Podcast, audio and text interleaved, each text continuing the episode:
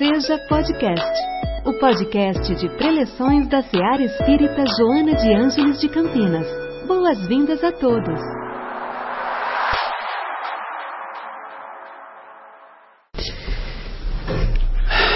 Bom, a palavra trabalho vem do latim tripalium, composta por tri, três, e palum, madeira, traduzida como três paus, um instrumento de tortura utilizado pelo Império Romano.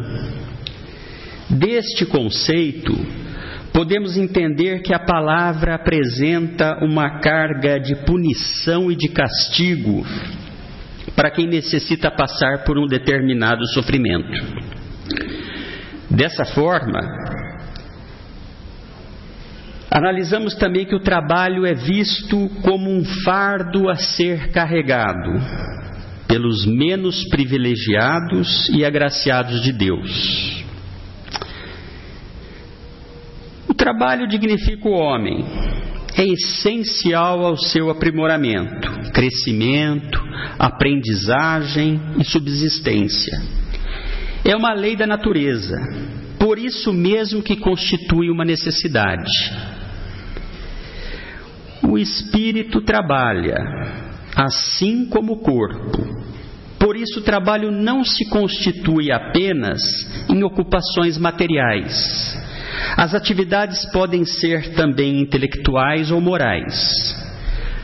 Toda ocupação útil é um trabalho, por mais humilde que ele pareça. Sem o trabalho, o homem permanece na sua infância intelectual. Eis que ele deve a sua alimentação, a sua segurança, o seu bem-estar, ao trabalho e à sua atividade. As necessidades básicas de qualquer cidadão provêm do trabalho digno e, e todos temos direito a ele. Desde os primórdios, o homem vem trabalhando, cada qual em suas habilidades, compromissos ou propensões. Do homem da caverna até os nossos dias, homens e mulheres lutando juntos, no início pela sobrevivência física e propagação da espécie, hoje pela dignidade e melhores condições de vida. Trabalho na terra é uma consequência da natureza corpórea do homem podendo ser uma expiação e ao mesmo tempo meio de aperfeiçoamento de sua inteligência. Mesmo o homem que possui bens suficientes que lhe assegurem a existência, está obrigado a ser útil ao seu semelhante, conforme os meios de que disponha. É claro que uma privilegiada situação lhe permite ficar dispensado do trabalho mais rude, mas não o dispensa da obrigação de tornar-se útil na proporção de seus meios, de aperfeiçoar a sua inteligência ou a dos outros, o que é também um trabalho. Na relação familiar, os pais devem trabalhar para os filhos e os filhos para os pais, quando esses já não puderem prover seu, seu sustento, mas com amor filial e não como caridade, com respeito devido àquele que nos deu oportunidade de retomada das experiências terrestres. Daí a importância de honrar pai e mãe. Ao analisarmos o Antigo e o Novo Testamento, encontramos 152 vezes a palavra trabalho. Porém, é no Evangelho de João, capítulo 5, versículos de 1 a 17, que encontramos a inesquecível passagem em que Jesus, curando o paralítico do tanque de Betesda, menciona que ele e o Pai trabalham até hoje. Também ensina-nos Emmanuel, no livro Caminho, Verdade e Vida, que em todos os recantos observamos criaturas queixosas e insatisfeitas. Quase todas pedem socorro. Raras amam o esforço que lhes foi conferido. A maioria revolta-se contra o gênero do seu trabalho. Os que varrem rua querem ser comerciantes. Os trabalhadores do campo prefeririam a existência na cidade. O problema, contudo, não é de gênero da tarefa, mas o de compreensão da oportunidade recebida. De modo geral, as queixas nesse sentido são filhas da preguiça, inconsciente. É o desejo ingênito de conservar o que é inútil e ruinoso, das quedas no pretérito obscuro. Mas Jesus veio arrancar-nos da morte no erro. Trouxe-nos a bênção do trabalho, que é o movimento incessante da vida. Segundo Joana de Ângeles, no seu livro Estudos Espíritas, psicografado por Divaldo Pereira Franco, no capítulo referente ao trabalho, pode ser definido genericamente o vocábulo trabalho como a ocupação em alguma obra ou ministério, exercício material ou intelectual para fazer ou conseguir alguma coisa. Prossegue a autor espiritual, ensinando que o trabalho, porém, é lei da natureza, conforme mencionamos anteriormente, mediante a qual o homem forja o próprio progresso, desenvolvendo as possibilidades do meio ambiente em que se situa ampliando os recursos de prevenção da vida, por meio da satisfação das suas necessidades imediatas na, comuni na comunidade social onde vive. Encontramos em O Livro dos Espíritos, na parte terceira, no capítulo terceiro, que trata especificamente da lei do trabalho, dentro do subtítulo A Necessidade do Trabalho, na questão 674, a indagação se é o trabalho lei da natureza, aqui a espiritualidade responde: o trabalho é lei da natureza, por isso mesmo que constitui uma necessidade. E a civilização obriga o homem a trabalhar mais, porque lhe aumenta as necessidades e os gozos. Já Rodolfo Caligares, no seu livro As Leis Morais, colaborando no sentido de melhor detalhar esta resposta, ensina que o trabalho é uma lei da natureza que ninguém pode se esquivar. Sem prejudicar-se, pois, é por meio dele que o homem desenvolve sua inteligência e aperfeiçoa suas faculdades. Segundo ainda o autor, o trabalho honesto propicia três realizações que todas as pessoas buscam. Primeiro, o trabalho fortalece o sentimento de dignidade pessoal. Segundo, o trabalho torna a pessoa respeitada na comunidade em que vive. Terceiro, o trabalho, quando bem realizado, contribui para a sensação de segurança. Contudo, meus irmãos, o desemprego e, consequentemente, a fome, a nudez, o desabrigo, a enfermidade, a prostituição, o crime e etc., constituem provas de que a sociedade se acha mal organizada, carecendo de reformas radicais que melhor atendam à justiça social. Em verdade, porém, a lei do trabalho não isenta ninguém da obrigação de ser útil. Ao contrário, quando Deus nos favorece de maneira que possamos alimentar-nos sem verter o suor do próprio rosto, evidentemente não é para que nos entreguemos ao hedonismo, mas para que movimentemos na prática do bem os talentos que nos haja confiado. Isso constitui uma forma de trabalho que engrandece e enobrece nossa alma, tornando-a rica daqueles tesouros que a ferrugem e a traça não corroem, nem os ladrões podem roubar. Joana de Ângeles, na mesma obra citada anteriormente, traça um paralelo muito interessante entre o trabalho remunerado e o que ela chama de trabalho abnegação.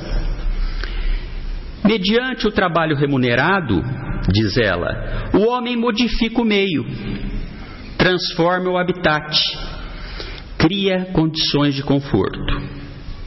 Através do trabalho abnegação, do qual não decorre troca nem permuta de remuneração, ele se modifica a si mesmo, crescendo no sentido moral e espiritual. Utilizando-se do primeiro recurso, conquista simpatia e respeito, gratidão e amizade. Através da autodoação consegue superar-se, revelando-se instrumento da misericórdia divina na construção da felicidade para todos. Desta forma, há o esclarecimento inequívoco de que toda ocupação útil é trabalho, seja ela material, intelectual, espiritual, etc. Mais uma vez, o entendimento claro e preciso de Joana de Ângeles vem ao nosso encontro ao, ao dizer-nos que o trabalho, no entanto, não se restringe apenas ao esforço de ordem material, física, mas também intelectual, pelo labor desenvolvido, objetivando as manifestações da cultura do conhecimento, da arte e da ciência. Questão 678 de O Livro dos Espíritos é bastante esclarecedora com relação ao trabalho nos mundos mais aperfeiçoados.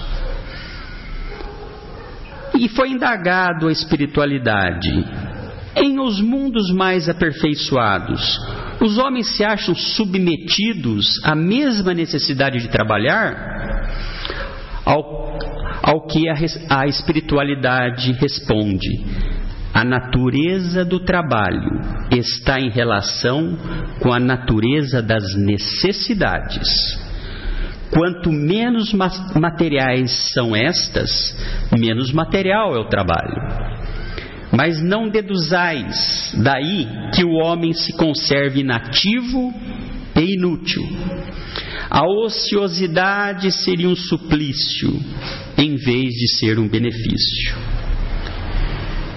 Complementando o entendimento, o Evangelho segundo o Espiritismo, no seu capítulo 3, Há muitas moradas na casa do meu pai, elucida nos mundos primitivos, os seus habitantes são mais rudimentares.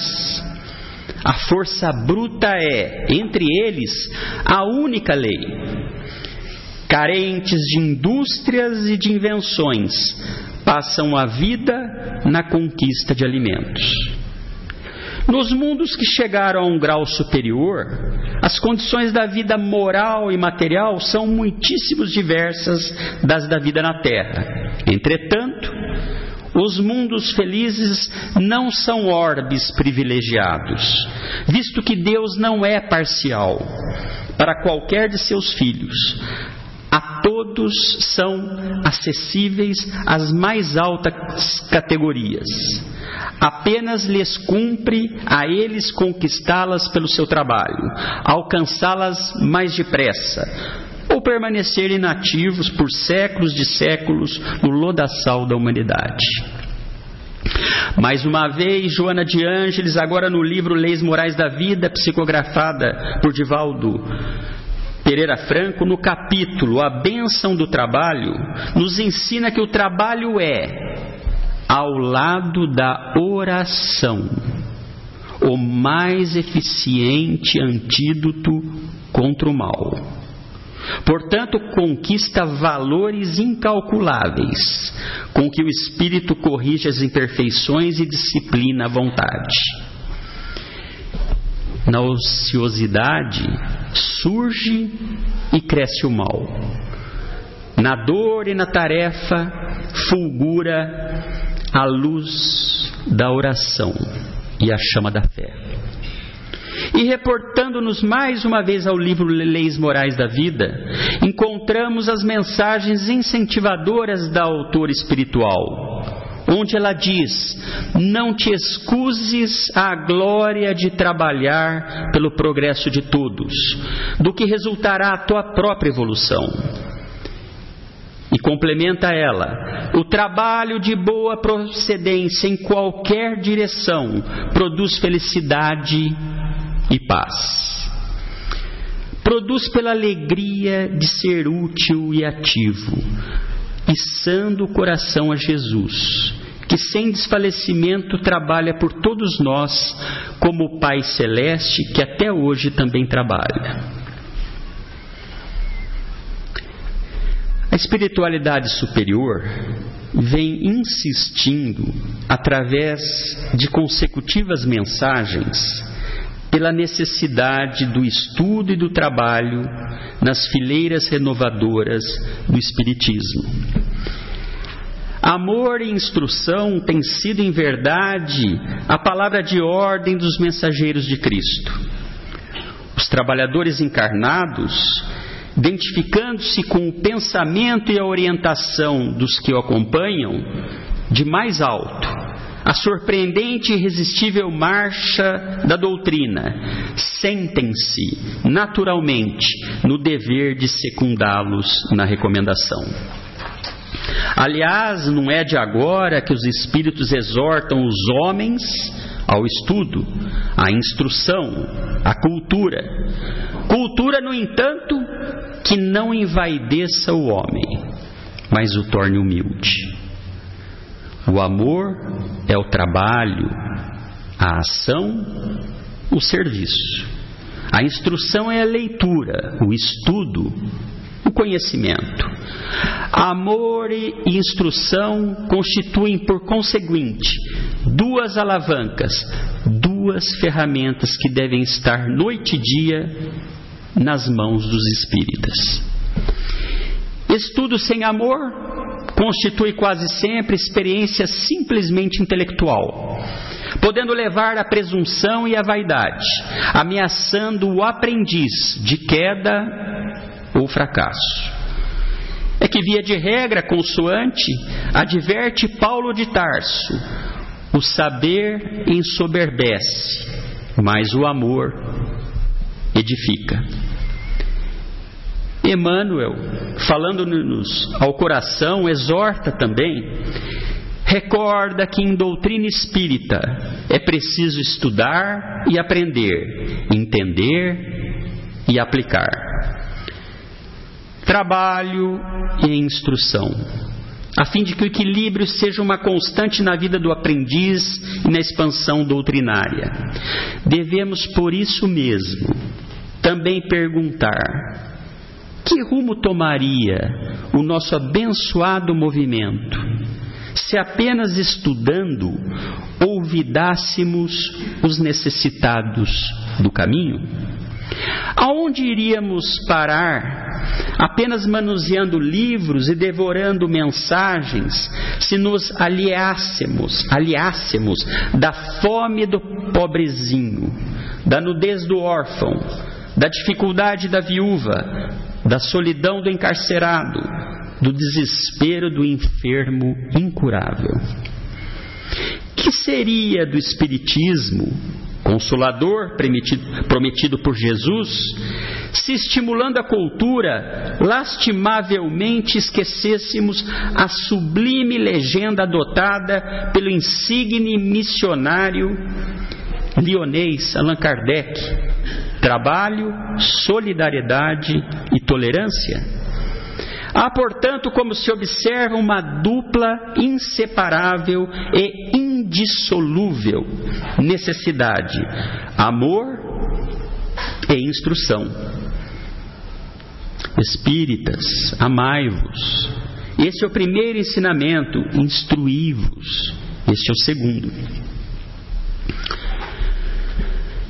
Sendo o trabalho uma lei natural, como bem dissemos, o repouso é consequente conquista que o homem faz jus, para num primeiro momento refazer as forças do corpo, e na sequência, para dar um pouco mais de liberdade à inteligência, a fim de que se eleve acima da matéria.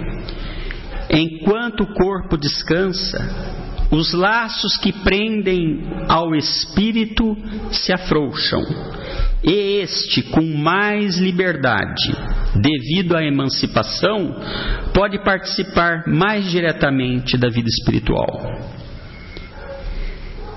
Cabe neste momento a importantíssima observação de que durante o tempo normal de trabalho devem ser observados os períodos justos do repouso.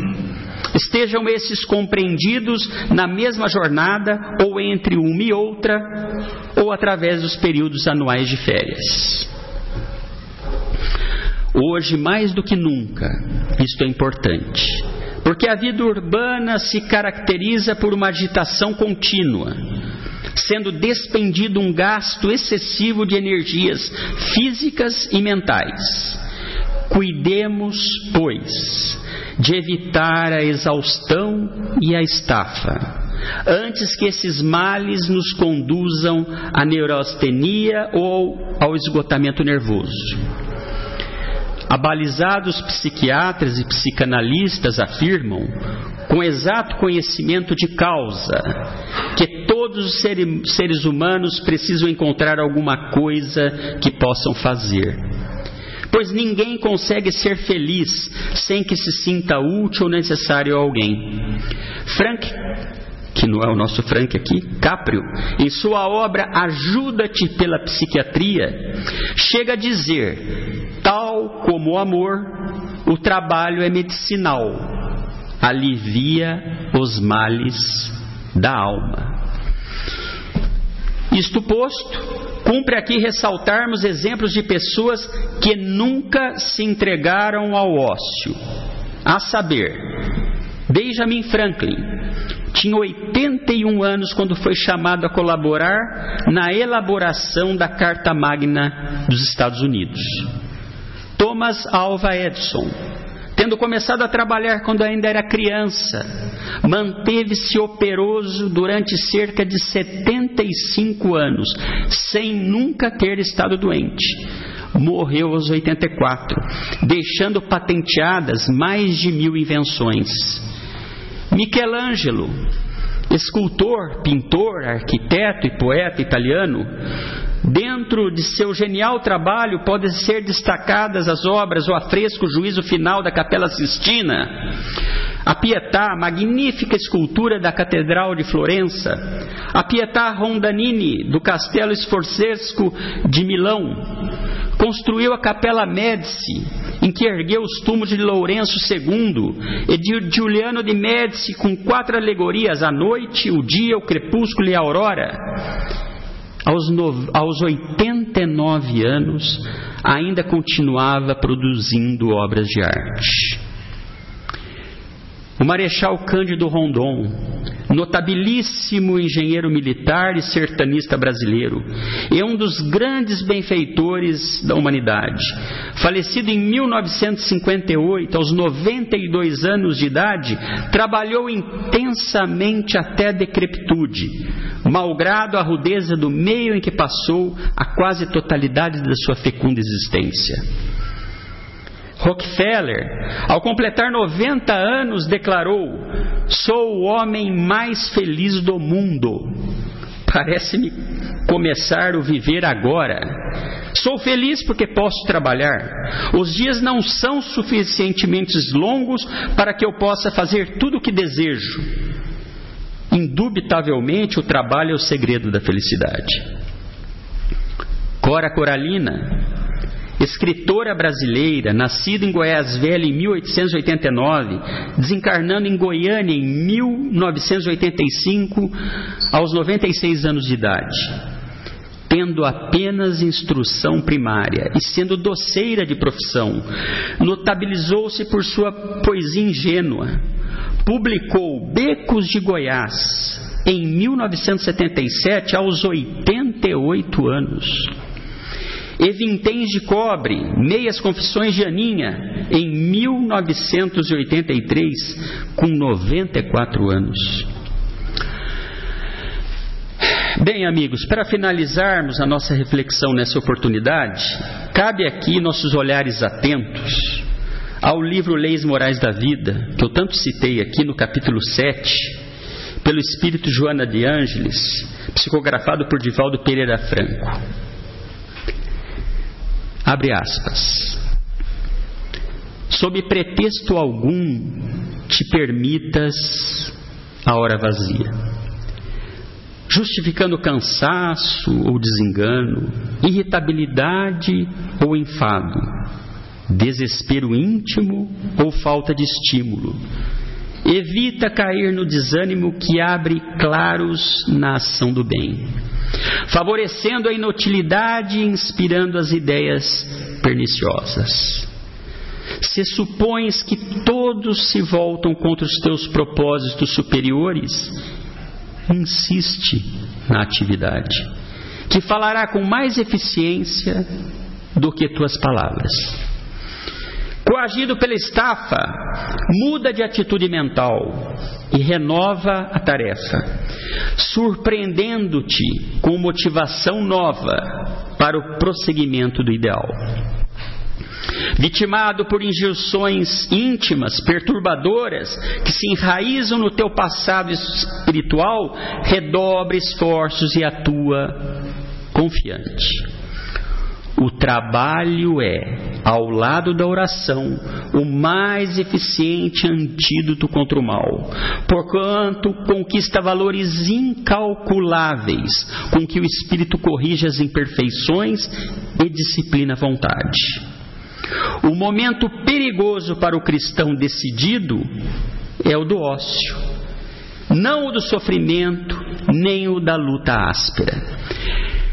Na ociosidade surge e cresce o mal. Na dor e na tarefa fulguram a luz da oração e a chama da fé. Maledicências e intrigas, vaidades e presunções, calúnias e boatos, despeito e descrédito, inquietação e medo, pensamentos deprimentes e tentações nascem e se alimentam durante a hora vazia. Os germes criminógenos de muitos males que pesam negativamente sobre a economia da sociedade se desenvolvem durante os minutos de desocupação e ociosidade. Os desocupados jamais dispõem de tempo para o próximo. Atarantados pela indolência e pela inutilidade que fomentam o egoísmo e desenvolvem a indiferença. O trabalho se alicerça nas leis do amor que regem o universo. Trabalha o verme no solo, o homem na terra e o Pai nas galáxias. A vida é um hino à dinâmica do trabalho. Não há na natureza o ócio. O aparente repouso das coisas traduz a pobreza dos sentidos humanos. A vida se agita em toda parte. O movimento é lei universal em tudo presente. Não te detenhas a falar sobre o mal. Atua no bem. Não te excuses a glória de trabalhar pelo progresso de todos, do que resultará a tua própria evolução. Cada momento sabiamente aproveitado adiciona produtividade na tua sementeira da esperança. O trabalho de boa procedência, em qualquer direção, produz felicidade e paz. Dele jamais te arrependerás. Não esperes recompensa pela sua execução. Produze pela alegria de ser útil e ativo, içando o coração a Jesus, que sem desfalecimento trabalha por todos nós, como o Pai Celeste, que até hoje também trabalha. Que a paz de Deus, que excede todo entendimento, guarde os nossos pensamentos, os nossos corações em Cristo Jesus. Uma boa noite a todos. Em nossa célula de amor, sua presença é sempre bem-vinda. Acompanhe também nossas atividades nas redes sociais. Acesse arroba seja CPS. Afinal, sua participação faz a SEAR acontecer.